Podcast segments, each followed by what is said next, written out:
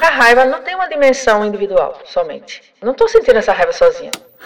Esses depoimentos sobre o olhar mais generoso para a raiva, um olhar que é uma energia que constrói também. A raiva pode construir ou derruba um caminho errado para pavimentar um certo. Autópsia, a palavra, sugere uma certa violência, que é cortar. Cortar e escavar, abrir e tal. Então, tem um ato ali que me sugeria mais bravura. O projeto Autópsia da Raiva também queria deixar esse aprendizado. Não ter medo da palavra raiva.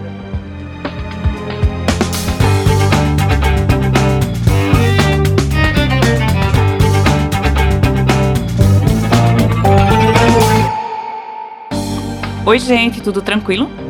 Que estranho não escutar a voz de Ivana nessa introdução, né? Mas não, vocês não estão no podcast errado. Eu sou Juliana Lisboa, roteirista do Autópsia da Raiva, e chegou a hora de virar a mesa para examinar o outro lado dessa emoção.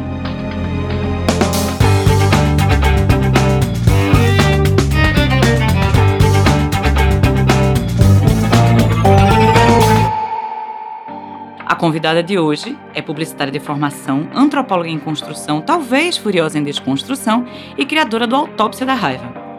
Ao longo de 10 episódios, Ivana de Souza investigou e entrevistou vários nomes para tentar entender a raiva sob a ótica de diferentes áreas do conhecimento humano. Como a raiva de todos, muitas perguntas chegaram durante esse podcast. Tantas que mereceram um episódio extra para contar um pouco dos bastidores dessa análise e como surgiu essa ideia de dissecar a raiva. E para não ficar um monólogo da raiva, quem vai entrevistar Ivana sou eu. De antemão já aviso que é um bate-papo, tá? Porque a profissional em pesquisa aqui é a Ivana. Preparada para ser examinada, amiga? Ui, sei não. Mas vamos, né? Vamos lá, né? Ivana, conta pra gente. Como começou essa história de olhar pra raiva? Então, essa é uma pergunta bem recorrente. É, tudo partiu do individual, né? De, das minhas histórias de raiva, assim, das minhas vivências é, pessoais. Mas era 2020, era o Brasil de Bolsonaro, hum. na pandemia. E foi muito. Sim, tem uma coisa, né, que ninguém, ninguém entende. A antropologia só veio depois da ideia desse projeto. Então, eu não sei quem é causa, quem é consequência. Elas estão. São. Antropologia e a raiva aqui estão muito ligadas, mas eu não sei quem veio antes. Mas era isso, assim, de pensar que a raiva não tem uma dimensão individual somente, né? Assim, ah, não estou sentindo essa raiva sozinha. Essa, essa, pelo menos, né? Eu tinha minhas outras, as pessoais, mas essa aqui não é minha somente. E aí foi um, enfim, tinha tempo para pensar, né? A gente estava muito enclausurado e aí eu disse, não, eu acho que tem mais coisa aí. Aí começa um processo lá, castelando, né? De como é que a gente pensa na raiva e tal, não sei o quê.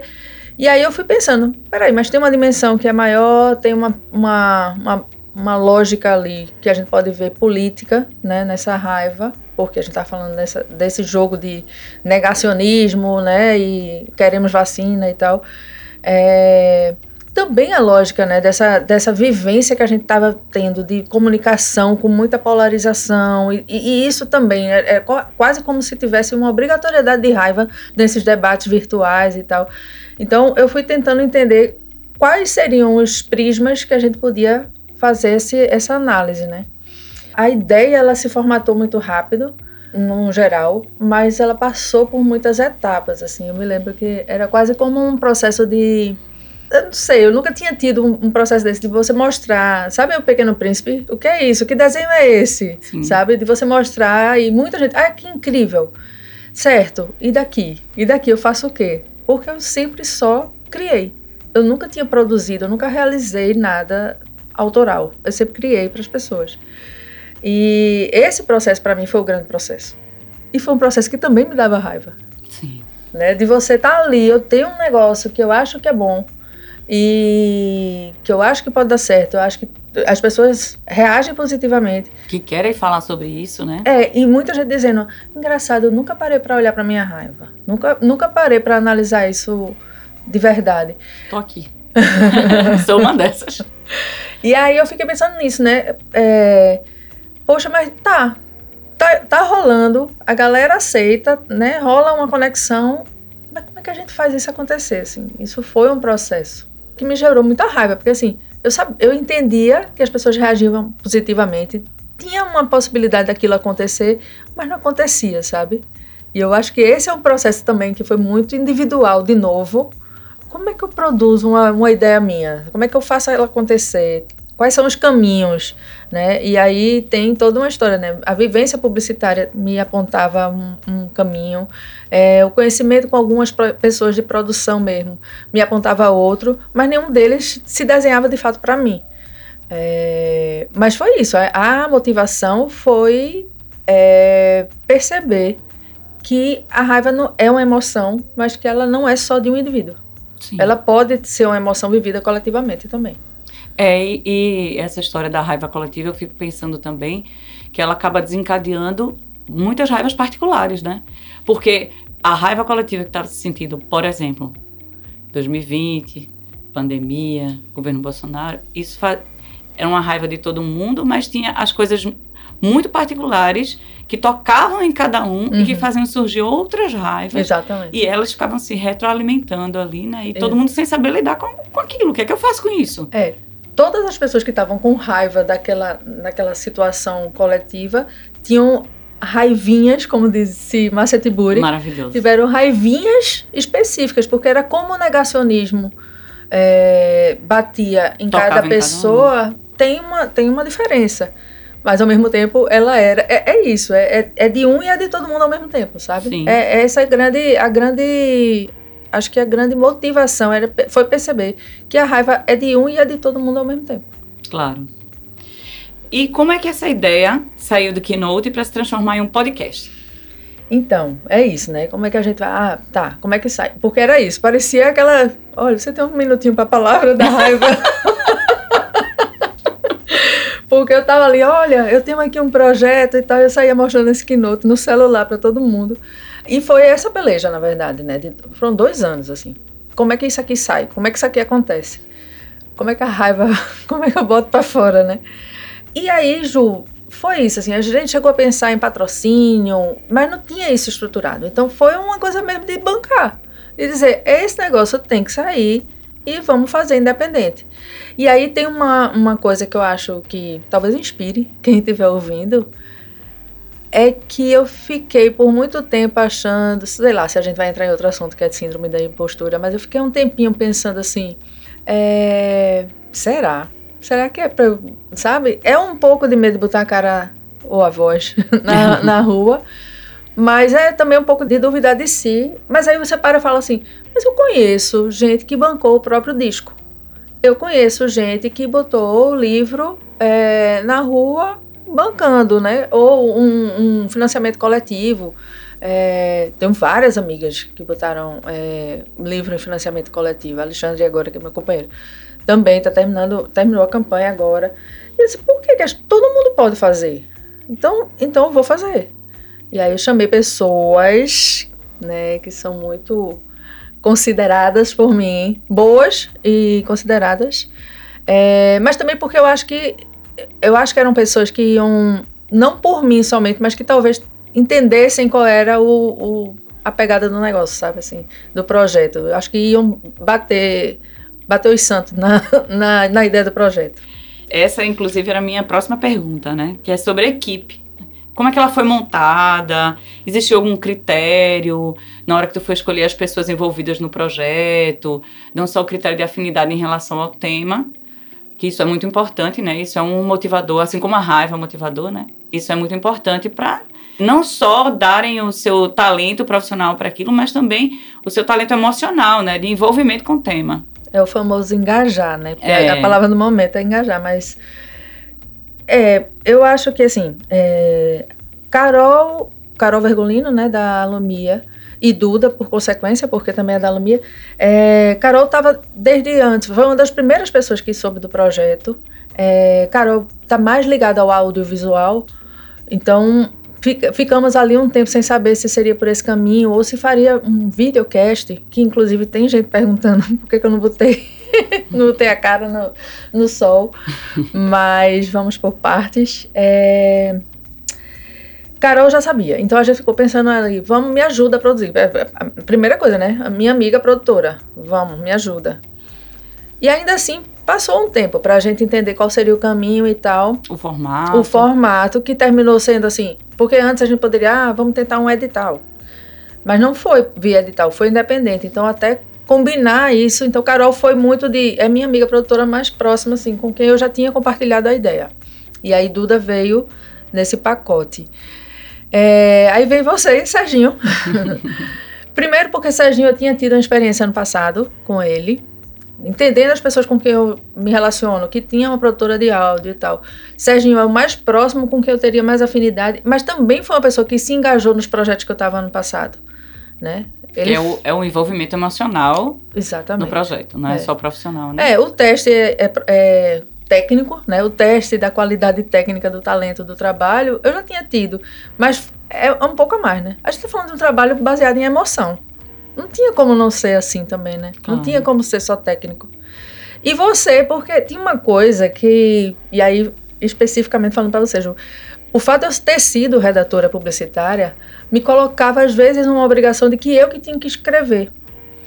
Eu que tinha, e isso não e ele não se materializava. O projeto não se materializava porque eu era idealizadora e eu não conseguia escrever o episódio em si.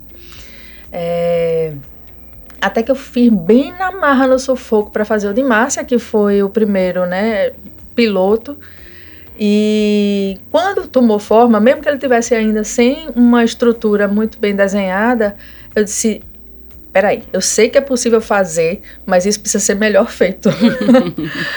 e, e aí, por consequência, veja, você é minha amiga de muitos anos, inclusive é seu aniversário hoje. É. Parabéns. Obrigada. mas é, eu sabia que, assim, essa coisa da emoção, eu sei que é um assunto que a gente sempre trocou e eu acho que é uma coisa que lhe interessa. A qualidade da redação, eu não tinha dúvida, tanto que, para todo mundo que já falou sobre a trilha, a referência foi de Juliana, veio dela, a execução foi Guga Fonseca, da Falante Áudio com Sérgio Quirilos, mas a referência veio de Ju, que eu sei que é uma pessoa que tem muita referência boa. É, e eu sabia que tinha que ter forma, Acho que, acho que Carol falou isso, sabe, em algum momento. Amiga, isso é ideia, precisa ter uma forma. Qual é o formato desse, desse podcast? O que é que ele tem de interessante? Foi uma provocação que veio dela. E eu eu estava na eu estava na concepção porque eu estava no processo de pensar como pesquisadora, como entrevistadora, como o arco inteiro e não parte a parte. Sim. E foi um ganho assim, foi um estalo, na verdade, Quer dizer, não foi nem um estalo, eu estou falando aqui, mas quando é, tem que gravar, vou produzir, pensei logo, é Serginho, e lógico que eu já estava pensando é, que eu precisava de uma redação. Então, óbvio, é, para quem não sabe, Sérgio Quirilos e Juliana Lisboa são um casal. então. É, e para a gente facilitou muito isso, porque a gente ficava em casa fazendo a decupagem dos episódios, e a gente trocava ideia, aqui entra tal coisa, aqui não entra essa parte aqui pode ser uma pausa, enfim. É, isso foi muito, muito legal pra gente. Assim, e você já tinha uma experiência de trabalhar juntos, Sim, né? Então é. acho que flui melhor a facilidade de estarem juntos e a experiência mesmo do, da comunicação entre vocês dois, sendo um negócio que. sendo uma ideia, de novo, que eu achava que ia envolver os dois, né? Acho que mais tu ainda, não, não por nada, mas por te conhecer muito dentro desse contexto, né? De trocar confidência e tal. É. É, e Isabela, do, do Estúdio Bizu, que foi uma das primeiras pessoas que soube do projeto, foi uma das pessoas que, quando soube do projeto, disse: Amiga, eu tava me lembrando de um episódio, bem peixinha, né? Eu tô vendo ela falando isso. eu tava me lembrando de um episódio que eu tive no carnaval, que eu fiquei com raiva e eu não explodi. Eu disse, né? Mas assim, e aí foi uma das, foi uma das primeiras reações que eu disse: Rapaz, esse negócio vai, vai reverbera nas pessoas. Isso aqui tem chance. Mas isso tinha sido lá atrás. Processo todo, o projeto engavetado, desengavetava, voltava, desengavetava, voltava. É, mas aí a gente também fez trabalho juntas. É, eu, é, Bela e Amanda, que é a sócia. É, e a gente teve a experiência massa também de fazer esse projeto, de um outro trabalho juntas e tal, não sei o quê. Quando eu disse, não, eu vou, a gente vai fazer o, eu vou bancar o projeto e tal, eu tenho que fazer isso bem feito, né? eu quero que tenha uma identidade massa, eu quero que tenha. É, que, que tenha emoção também, né? incrível, de fato. lindo, trabalho na belíssimo. identidade, na comunicação, nas peças de comunicação e tal. E eu sabia que, que ia funcionar, porque Bela também tem esse negócio da emoção, sabe? Então, de, de conectar rápido, né? Na- na- às vezes a gente não tem nem a palavra certa para dizer, mas ela entendeu o, que você, o sentimento do negócio. Uhum. E, e super funcionou. Maravilha. É uma coisa, Ives, que eu fiquei pensando assim. Quando tu decidiu que tu ia fazer o podcast, tu já imaginava que tu ia dividir eles, eh, o podcast nesses capítulos, assim, abordar a raiva por aspectos diferentes, né, do, da, da, da área do conhecimento e os nomes das pessoas que tu escolheu, assim, eu sei que alguns nomes tu já tinha em mente, alguns outros foram sendo construídos, né, durante o processo, mas como é que isso se deu na- no teu processo criativo, né, de organizar, que tem gente que pensa que criatividade é estalo e acabou, mas antes do estalo tem a organização das ideias. E isso às vezes é muito mais trabalhoso do que o, o criar em si. Uhum. Porque você lida com um universo de possibilidades. Isso. Como é que você elenca aquela que você acha que vai dar mais certo, sabe? Aham. É, antes, só para dizer que Ivy sou eu, né? Eita, é, gente. É, Ivana é Ives, é apelido. É, Ju, é o seguinte, veja, é, quando eu falei, ah, era o Brasil Bolsonaro, eu tenho que falar de quais são essas, né? Eu tive um processo assim, eu tive uma perda muito brusca. Do, a morte do meu pai foi um, foi um episódio muito violento e era curioso, porque muita gente naquela época falava assim, pegaram os caras, é, meu pai foi assassinado, né, num latrocínio, e muita gente falava assim, pegaram os caras, meus tios, sabe, irmãos dele, com uma vontade de, de descarregar uma raiva, né? E, e é natural quando a gente tem o episódio é, que sai junto aqui, que é o de Mirtes, a gente fala, né, da raiva como a segunda fase do luto. É, é natural, mas eu não senti raiva. Não senti raiva daquela vez. Porque quando eu comecei a pensar nessa coisa da raiva, quando veio o estalo, era o Brasil do Bolsonaro. Aí eu volto para o individual quais foram as minhas raivas pessoais. E aí, quando eu paro para pensar, né, é, eu não tive raiva. Eu não tive raiva das pessoas que mataram meu pai. Porque, na verdade, o que eu entendi é que aquelas duas pessoas que estavam lá no assalto onde meu pai foi morto são duas pessoas que, se elas não estivessem ali, outras seriam. Uhum. Sabe? Porque o sistema. O que eu tinha raiva era mais do sistema Da do construção que. social que possibilitou É. esse E aí, acontecimento. Entende que é um ping-pong, assim, ah, é, é coletiva, não é individual. Sim. Porque é a morte do meu pai. Ah, mas eu não tô com raiva do cara que atirou no meu pai. Eu tô com raiva do sistema que produziu esses caras, Sim. que produz até hoje. Então aí lá vai ela, coletiva de novo. Talvez seja um pouco. É, é como. É como minha cabeça começou a funcionar naquele momento. Nesse momento do estalo, na verdade, é um grande processo de análise sozinha, né? Uhum. meio fantástico mundo de Ivana. Mas tinha isso, assim, ah, não, então é político. É, é sobre violência, isso é socio- sociologia. Então é não sei o quê. Então isso é. Isso não é só psicologia. Entendeu? Que eu, fui, Uhum. eu fui fazendo isso e aí eu disse, então a gente precisa olhar para a raiva com muitos olhares diferentes. Sim. Esse foi o processo. E na hora que eu escrevi um primeiro texto, que era me justificando, falando das minhas raivas, para poder falar da raiva de todo mundo, eu falava um pouco das minhas raivas, falei de um processo de traição e tal, eu saí pensando nisso para catar, é como se eu estivesse catando as minhas próprias raivas, como se fossem as raivas do mundo, né, Uhum. do que é do, do lado de fora. E ali, eu, quando, quando eu- depois que eu escrevi, eu fiz certo, mas eu vou olhar para a raiva como? Como é que eu vou fazer isso? E por ter uma experiência de pesquisa, mas é uma pesquisa de mercado, né, de hábito de consumo e tal, é, eu tenho uma cabeça de separar caixinhas. Que são caixinhas que Saulo, no episódio Eu ia 3, diz comentar isso agora. é, Saulo diz, não existe isso, né? Tudo, tudo se entrelaça. Mas na hora de estudar, a gente tem que fazer umas separações para poder entender cada, cada lógica. Facilitar o acesso, né? Exatamente, exatamente. É, e aí, é por isso que eu acho que a a ideia de estudar antropologia veio depois, porque a antropologia foi uma das primeiras ciências que eu falei assim, oh, gente, eu nunca olhei para antropologia direito. Porque quando eu pensei, a gente tem que pensar que tem raiva desde o- dos primórdios, né? Uhum. Se tem raiva desde os primórdios, isso é um assunto de antropologia também. Que é um dos meus episódios favoritos, inclusive. Eu É o de Carol. Delgado, né? Acho maravilhoso. É. Exatamente por essas várias caixinhas. Ela consegue fatiar dentro de um mesmo tema várias abordagens. E Várias- você começa a dar pequenos estalos na sua cabeça. Eita, eu não tinha pensado nisso. É. Eita, eu não tinha pensado por É esse lado. incrível, né? Eita, também tem esse, também tem esse, sabe? É, antropologia, na verdade, ela tem a capacidade de deixar um monte de aba aberta.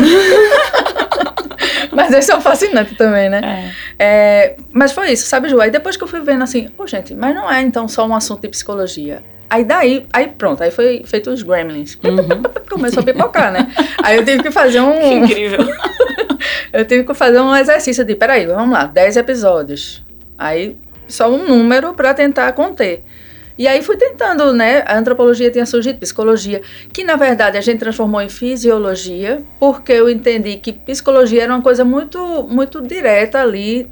Até tiveram algumas pessoas, inclusive na caixinha de comentários, eu acho, não me lembro agora, mas que disse: é, você não pensou em fazer abordagem é, da- pela psicanálise? E sim, eu pensei, mas eu acho que em algum momento a gente tentou, eu tô falando a gente porque foi, né, né, eu digo isso, quando eu digo a gente, é muito de todas as pessoas que eu fui ouvindo durante o processo, sabe? E eu entendi que era mais interessante, já que a gente tava falando, porque a psicologia, ela vai transpassar todos os episódios. Totalmente. Se ela é individual, vai passar por, por psicologia em todos eles. E se ela é coletiva, também vai passar por sociologia todos eles.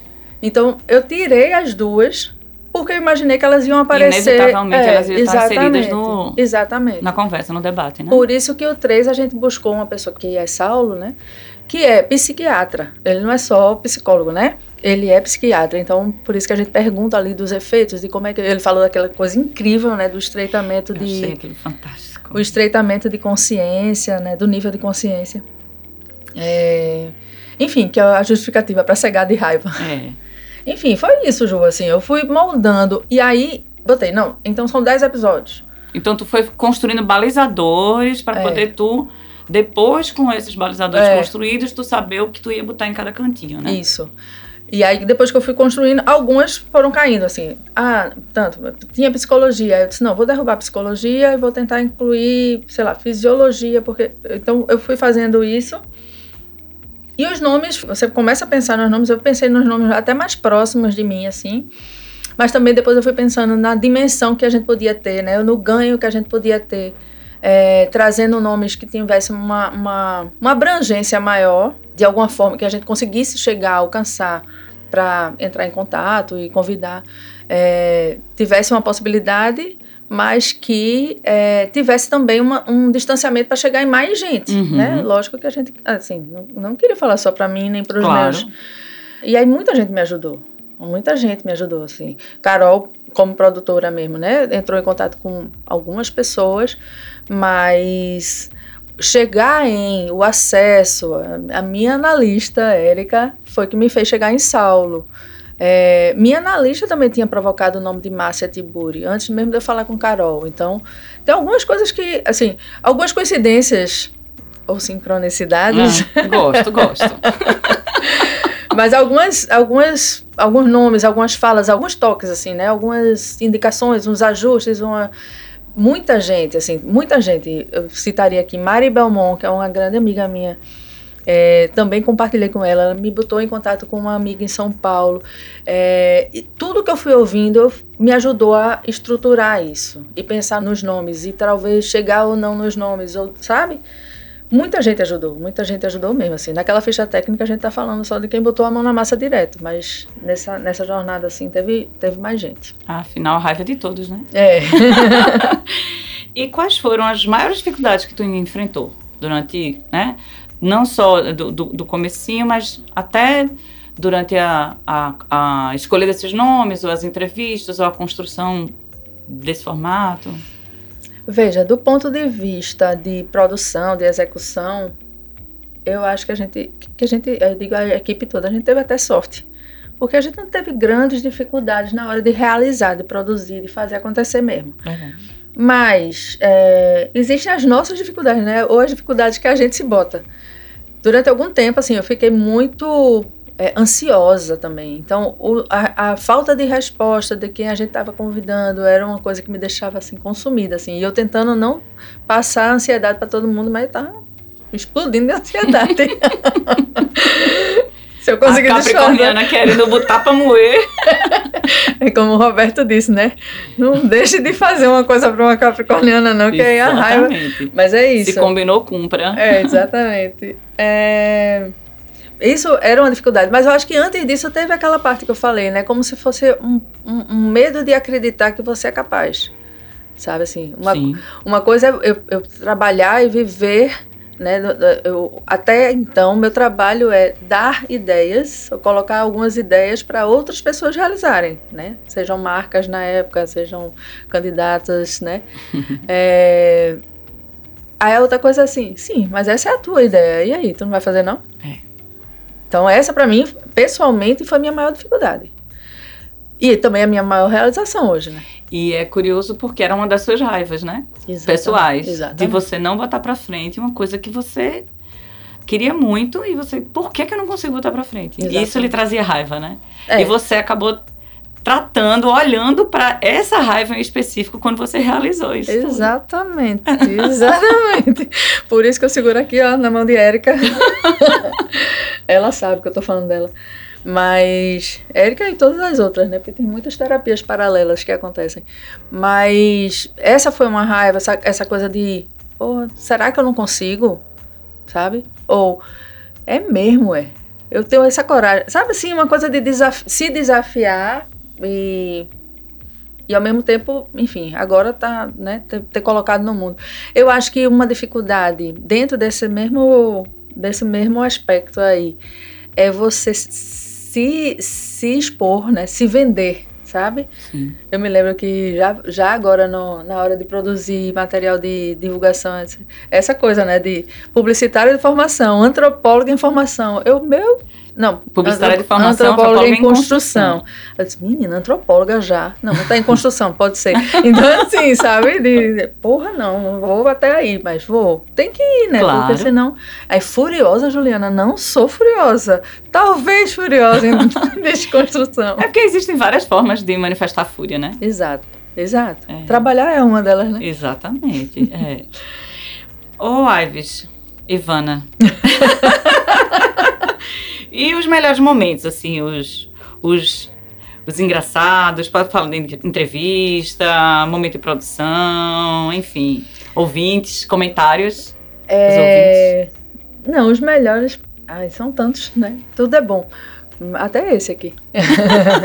Mas não, tem algumas respostas, né, Jô, do Grita que eu te escuto, que quando a pessoa falava, eu me lembro que eu levantava a cabeça assim, com a cara de pirraia feliz. E eu do, lado, do outro lado é, do, do aquário, vidro. do vidro, eu fazia, que incrível! É, é, talvez eu erre aqui quem disse o quê, mas assim, o que é que você aprendeu com a raiva? Alguém respondeu, a ter mais calma. E eu, menina, Sim. olha isso. O que é que você aprendeu com a raiva? Eu não vou me lembrar quem foi que deu essa resposta genial, mas disse que ela passa. Ah, tem muito aprendizado, né?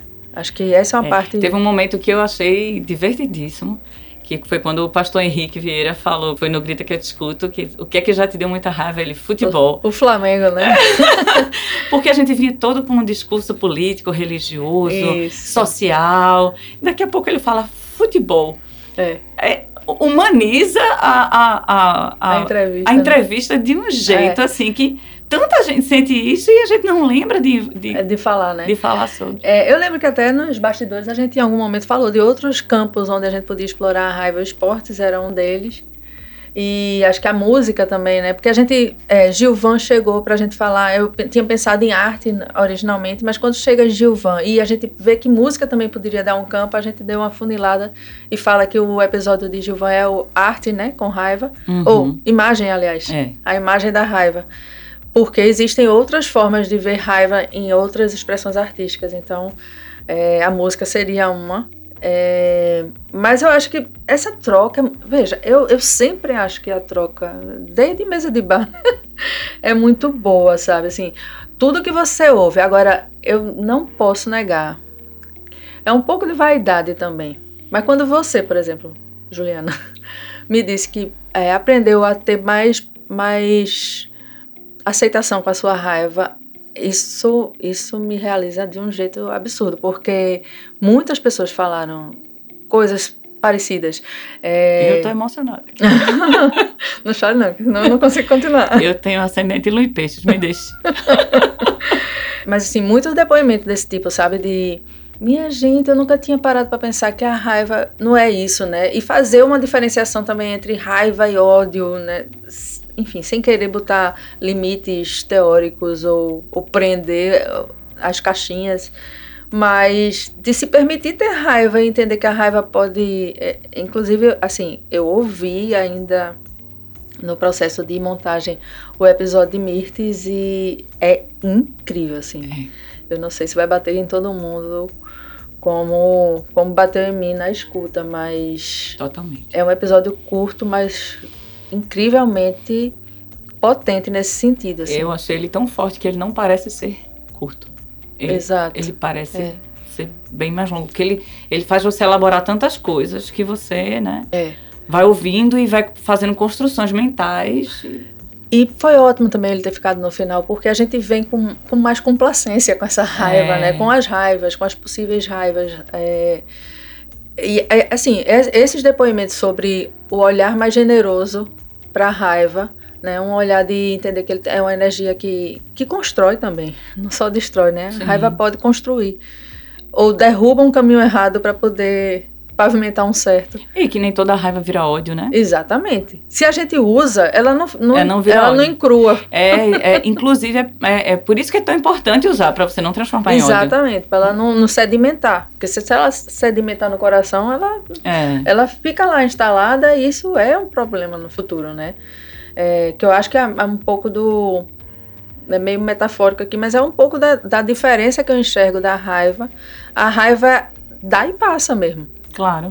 É Daí, deixar chegar e deixar sair. Né? É, deixar chegar. Usar, inclusive, me ajuda a deixar sair. Ela tem que passar. Se ela não passa, ela aí ela pode virar uma energia de opressão, né? Uma, uma ferramenta de opressão, porque está lá instalada em você. É, nem que seja a opressão de você mesmo, né? Exatamente. Porque se você também não bota para fora, você ou oprime outro ou se ou oprime. se oprime, exatamente.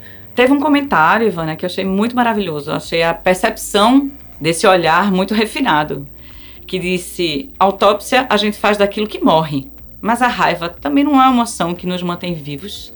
É. Então, eu me lembro que esse foi um comentário que chegou já de, de uma pessoa ouvinte. Uhum.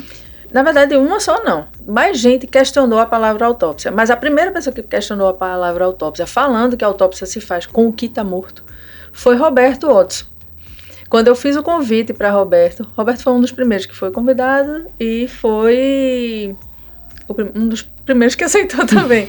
Roberto, ele disse, mas por que autópsia? A autópsia a gente faz de uma coisa que está morta. Na verdade, quando a palavra veio autópsia, era no sentido de dissecar, mas também porque autópsia, a palavra, sugere uma certa violência, que é cortar. Hum, cortar e escavar, abrir. abrir e tal. Então, tinha uma certa agressividade, não é agressividade, mas tinha um ato ali que me sugeria mais bravura. Não era de violência no sentido de agredir, uhum. mas era de bravura. Tu tá com medo da raiva? Coragem, né? Exatamente. Tá com medo da raiva? Pois olha, toma uma raiva aqui. Toma aqui, olha. Pega o bisturi, abra. E. Muito legal isso. E eu sustentei, eu sustentei, porque o que eu queria era dizer. Porque no, nesse texto original que eu falo, que eu estava falando lá atrás, é, nesse texto eu falava assim: eu, eu sempre tive medo da raiva. Eu, eu, sempre tive medo da raiva. Tinha uma coisa de ter medo da raiva da minha mãe, sabe? Quando eu via minha mãe, quando a gente pirraia, quando eu via minha mãe com o lábio esticadinho assim, de quem tava com raiva, eu dava um pânico. Quando eu vejo pessoas brigando, eu digo isso no texto, quando eu vejo pessoas brigando, brigando, porrada mesmo, não sei o que, me dá uma aflição, me dá uma angústia. E no texto eu digo isso, não é porque eu sou boazinha, não, é porque eu tenho medo. Eu tenho medo do que aquele sentimento ali é capaz. Entendi. Eu tinha. Que legal. Por isso que, assim, eu disse, não, eu quero bancar essa palavra porque eu tenho que ter a coragem de rasgar, abrir esse negócio aqui. Você pegar a raiva e abrir ela e rasgar, tem que ser uma que tá morta, né? Sim, claro. Uma é. que já passou. É. Aí eu peguei lá e abri. Perfeito, perfeito, perfeito. E agora, Ivana? Acabou mesmo? Ai, meu Deus. Ai, senhor. Ai. Acabou, né? É, talvez nesse formato, talvez aqui, mas o assunto não acaba, né? Então. não Talvez não. É. São muitas possibilidades, como É. alguém me disse. Mas é, tem muita gente perguntando, né? Vai ter segunda temporada. Tu vai fazer outros. Por que não tem vídeo? Tem um monte de coisa pra fazer. E, como você já disse, eu tenho ascendente Capricórnio. Não me mandem fazer nada, não, que eu vou lá e faço. o problema é esse. Não, mas eu preciso mesmo é fazer o artigo para encerrar meu, fazer meu trabalho de conclusão de curso, que vou falar de vai ser dentro de antropologia das emoções. Eu vou usar um pouco dessa experiência da jornada. Eu achei interessantíssimo, inclusive vou convocar a Carol Delgado, porque ela divulgou em algum momento o episódio dizendo que eu estava fazendo uma antropologia sonora. Se isso já existe, é, ao cunhado eu vou usar, se não eu vou pedir a Carol. Mas enfim, eu vou usar essa experiência, né, essa, esse processo de pesquisa do podcast para escrever esse artigo, vou finalizar minha pós e tentar fechar esse ciclo, essa jornada aqui. Agora, vamos ver o que é que vai vir, né? É. Ai, gente, chegou aquele momento que eu adoro. Pensa. Eu tava doida pra fazer essas três perguntinhas, né, que todos os convidados do podcast nos 10 episódios responderam. Então a gente agora vai falar sobre a sua raiva, Ivana. Atenção, produção de efeitos sonoros. Tá na hora do grita que eu te escuto. Então, vamos lá, Ivana. Primeira pergunta: o que já te deu muita raiva? Sabe o que eu pensei agora? Eu sou muito burra, né? Porque eu não, eu não, não ensaiei isso aqui. Então vai na emoção. Vai, vai na emoção. É... Eu acho. Tem muita coisa que já não dá. Assim, hoje em dia tem muitas raivas que já não me dão muito, mas eu tenho que estar pronta. Porque quando me pega desavisada, eu tenho de novo, sabe? A recaída. Hum, sim, sim. Mas. Pronto, acho que uh, como o Henrique, o pastor Henrique Vieira, o Santinha já me deu muita raiva. Olhamos agora para O- Sérgio Quirilos. Um tricolor, que Tricolor ainda tem muita também. raiva. Ele ainda não desapegou disso. É, o Santa Cruz já me deu muita raiva. Mas hoje em dia eu só amo. a gente ama, assim, ah, né? É aquele, aquele amor incondicional. É, gente que não quer discutir ou que não quer enxergar. é, não, é nem, não é nem meu ponto de vista, não é nem aceitar meu ponto de vista, mas que tá fora do, do ringue, sabe? Tem, um- Uhum. tem uma galera que discute que, e que faz debate dentro de premissas que eu não sei em que universo estão. Então, Uhum. isso me, dá, me tira do sério e não é raiva da pessoa, é a raiva daquela situação, é raiva de ter gente que tá. É, crente que tá falando uma coisa embasada Sim. dentro de uma alucinação. A alucinação política é uma coisa que me dá raiva. A alucinação, não as pessoas, entende? Sim, entendo. Das pessoas até, assim, pode até ser arrogância minha, mas eu, eu fico até com pena muitas vezes, porque eu acho que as pessoas estão completamente manipuladas, né? Mas a raiva, a, a raiva das pessoas, talvez eu já tivesse tido das pessoas, das pessoas eu não tenho mais, Entendi. sabe? Entendi. É, isso vai um pouco para nossa segunda pergunta. Eu acho que você meio que deu uma pincelada já, que é o que não te dá mais É. raiva. É. Poxa, eu pulei, não foi? Mas tudo bem, amiga, tá tudo entrelaçado. É, Então, só para responder a primeira, todas essas coisas me dão muita raiva ainda, né? Uhum, Manipular as pessoas de uma maneira geral uhum. É, é uma coisa que me dá muita raiva, assim. Ver uma pessoa não fazer uma coisa que é dela, que ela tá fazendo porque alguém tá manipulando, isso me dá raiva. Isso me dá muita raiva. Sim. Isso em vários, vários aspectos. Inclusive, por exemplo, como publicitária, eu acho que eu e você, a gente é de uma geração que começou a questionar muita coisa. Uhum. Muito embora tenham pessoas, até mais novas que a gente, é, que ainda estejam nesse modelo da publicidade de manipular e tal, né? Uhum. É, a gente também tem um grupo dentro dessa, dessa geração de publicitários que se questionou muito, né? A gente vinha de uma, de uma, de uma publicidade absurdamente enganosa, no, no grosso modo, obviamente. É, e a manipulação é uma coisa que me dá muita raiva. Sim. sim. Muita raiva. E aí o que não dá mais raiva é justamente isso, né? Não é mais das pessoas, no caso das, das manipuladas. Eu não tenho raiva das pessoas manipuladas. Eu tenho raiva de quem manipula. É aquela história que eu falei, né, da morte do meu pai. Assim, eu não tenho raiva de quem atirou. Totalmente. Eu tenho raiva de, do sistema que, que produz todos os dias ainda, né? É, de engolir seco quando a gente é, na entrevista com Carol Delgado, porque tinha feito, acho que tinha sido na mesma semana que que mais um, um adolescente, 13 anos, jovem preto do Rio, tinha sido assassinado. É isso, assim, pô, o mesmo sistema, sabe? Assim, a gente, a gente sofre as consequências, a gente, a gente perde pessoas, as pessoas perdem pessoas. É, e o sistema é o mesmo ainda, Sim, sabe? É. E o que você aprendeu com a raiva? Vixe! Tantas coisas, né? Aprendi, inclusive, mais raivas. eu aprendi eu acho, é como eu falei, né? Tem algumas respostas a assim. perder o medo dela, talvez. É. Eu aprendi que eu sou mais forte que a raiva. Perfeito. eu sou maior que ela. É, e que não é pra ter medo, né? Assim, eu aprendi a não ter medo dela. É, que tem que usar. É isso, a gente falou já um bocado aqui. Ela é muito. Ela é muito potente, né? Ela pode ser uma energia que move. Né? Era, era, era a minha premissa. Tipo, Ivana, vai lá, não tem medo dela não, vai. não tem esse bicho papão todo não. E fiquei a menina da raiva. É engraçado, porque umas duas vezes já assim, olha, olha a menina da raiva. teve uma amiga minha que, duas amigas, aí uma fez, olha a raivosa, aí a outra fez, ela não é raivosa não. É engraçado isso, né? Porque são alguns nomes que surgem é. para tentar silenciar a raiva da gente, né? É quando você fala assim, ah, raivoso e tal, é, é meio que para dizer assim, não sinta isso não, nem bote para é, fora não, é. viu? Que é feio. Pronto, esse é um outro é, aprendizado, é. assim. É, e eu acho que é um aprendizado que, que talvez seja coletivo, assim, pelo menos, veja, reconhecendo a minha instância, né, meu tamanho aqui. Mas o projeto Autópsia da Raiva também queria deixar esse, esse aprendizado. É, não ter medo da palavra raiva. Na, hora que a gente tava falando lá com Márcia Tibúria, né? raivinha ou raivona, é. né? É, a palavra ódio, ela, ela é pesada, ela, né? Ela, du, ela é dura, né? Ela, ela, só que é o ódio, ele o ódio é escamoteado às vezes. Fugiu do controle. Quando chega em ódio, parece que. É, porque o ódio, às vezes, ele nem explode. O ódio fica lá e domina. É. O ódio domina. A raiva explode e vai embora, assim, é uma pipoca. É. faz sentido, faz sentido. Ivana, foi maravilhoso hum. é, conversar com você, ficar do lado de cá.